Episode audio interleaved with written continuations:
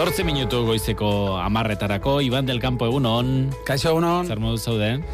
Oso ondo, bueno, astelena gaur gutxienez eguzki izpiak hasi dira, agertu dira, zik primeran. Maider, segurola egun on. Egun on. Zuretzat ere astelen ona. Astelenak beti onak, Iñaki. Bueno. Astelenak beti aukera bezala hartzen ikasi genuen da. Eta ez daki konturatu zareten, baina jabetzerako urtearen lehenengo hilabete ere joan zaigu, eh?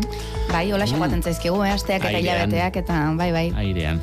Pentsa, otxailo honetan beteko da urte bete, eh, Errusiak Ukraina inbaditzea erabaki zuenetik. Baina gerra etzen orduan hasi. Ez, hasita zegoen lehenagotik gerra.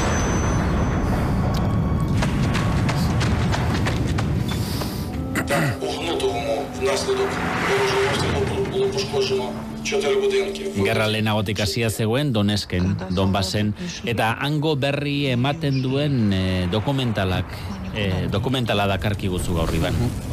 Bai, ala da, eh, The Distant Barking of Dogs edo txakurren urruneko eh, urruneko Zaunka. urruneko zaunkak hori.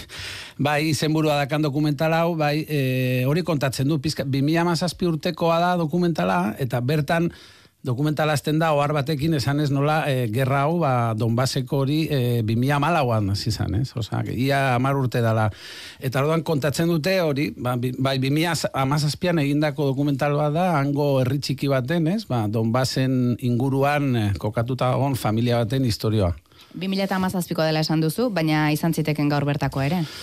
Bai, hori- egia, bai, arrazoia, eh, harrigarria da nola, ba, mila malauan hasitako gerra hau, eta amazazpian egindako pelikula honetan ikuste ditugun, ez, egunerako, eguneroko irudioiek, ba, bertako familia baten, e, eguneroko hiek, ba, gainera gaur, e, negu, negu gorrian hasten da pelikula, eta gainera negu, negutik ikusita, ba, ba, bai, harrigarria da, gaur egun gontatutako pelikula baten aurrean gaudela dirudi, ez? Mm, E, urrutiko, txakurren urrutiko zaunka da, ingelesezko e, izenburua euskaratuta. Espainolezko e, izenburua da La Guerra de Oleg. Horti pentsatzen dugu Olegen berri kontatzen duela dokumental honek, ezta? Olegen bizitza nolakoa den. Bai, hori da, bai, kontatz, e, zentratuta dago, famili bat esan dut, baina bai, dakan berezitasuna bada, e, oleg honen, ba, amar urte inguruko gazte baten, e, bertako ume gazte baten e, ikuspuntutik, ez, kontatzen dutela, ba, gerra egoera hori, edo gerrate baten e, ba, nola bizidian, ba, umeak kasu honetan, ez, eta nola jarraitze duten, ba, euren ume, ume bizitza egiten saiatzen, ba, euren jokoekin, euren lagunekin, baina dazkaten zailtasun eta traumekin.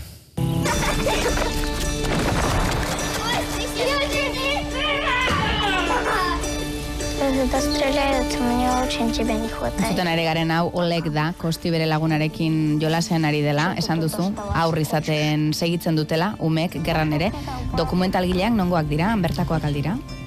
Ez, claro, e, dokumentala eginda dago, ekoizpena dator e, Danimarkatik, eta badako produkzio bat Danimarka, Suedia eta Finlandia uste, artean usteet, han askotan, bueno, iparraldean egiten de askotan alako koprodukzioak ez, eta Eta orduan bai zuzendaria Danimarkarra da, baina bai egiten dute oso jarraipen estua, familia eta kasu honetan olegen ikuspuntutik, e, ia urte beteko jarraipena egiten diotelako, ez? 2017an zehar, ba, negu batetik urrengo negura, eta dituzte grabaketak, eta ikusten da urtebetean nola, bueno, ze aldaketa edo zer aldaketa gutxi dauden, ze, be- eta gaur gainera ga- konturatuta gaur oraindik okerrago dagola inguru hori, ba, ba pentsa, ez? Baina, baina bai urtebeteko jarraipena egiten diote umeari, eta kontatzen da, e, ume hau e, olek e, bere amamarekin bizi da, ama hilik dago, hilik dago, eta aitaz ez da ezer komentatzen, bitxia da, agian, agian gerran dagolako, edo frentean dagolako, edo agian hi dagolako, baina kuriosoa da dela aipatzen dokumentalean, ez? Baina ematen du Ukrainean hori orain baita osoikoa dela, ez? E, e, e, ama eta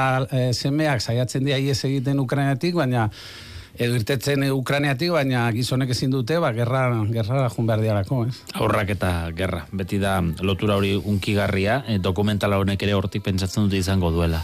Bai, bai, oso karo, lako ume gazteen, ez, bizimodoa ikustean, eta gainera badago, badago momentu bat, ez, eurek nola nazten duten gerra, eta eta ia euren jokatzeko naia edo beharra, ez, eta bai, eta euren beldurrak eta oso presente daude, ez, nola jolasten saiatzen ari dira, eta bombardaketak entzuten dira, nazten dituzte ekaitzekin, trumoiekin, ba, ez dakite zer dian trumoiak, bombardaketak, eta bueno, nahi, oso berezia da, baina oso bitxia edo ikuspuntu hori, ez? Nola umen e, ikuspuntua, ba, gerrate baten ez, igual askotan aztu egiten duguna. Eta bai, oso gertuko jarraipena egiten diote, eta bai, bitxia da. The Distance Backing of Dogs, e, Olegen Gerra, dokumental zine jaialdietan saritutako lana dau, non ikus dezakegu, Iban? Ba, bai, da, e, filmin plataforman eh, aurkitu dut, eta bai, bertan dago jatorrizko bertsioan, eta azpitituluekin, orduan, bai, gara honetan ikusteko aukera.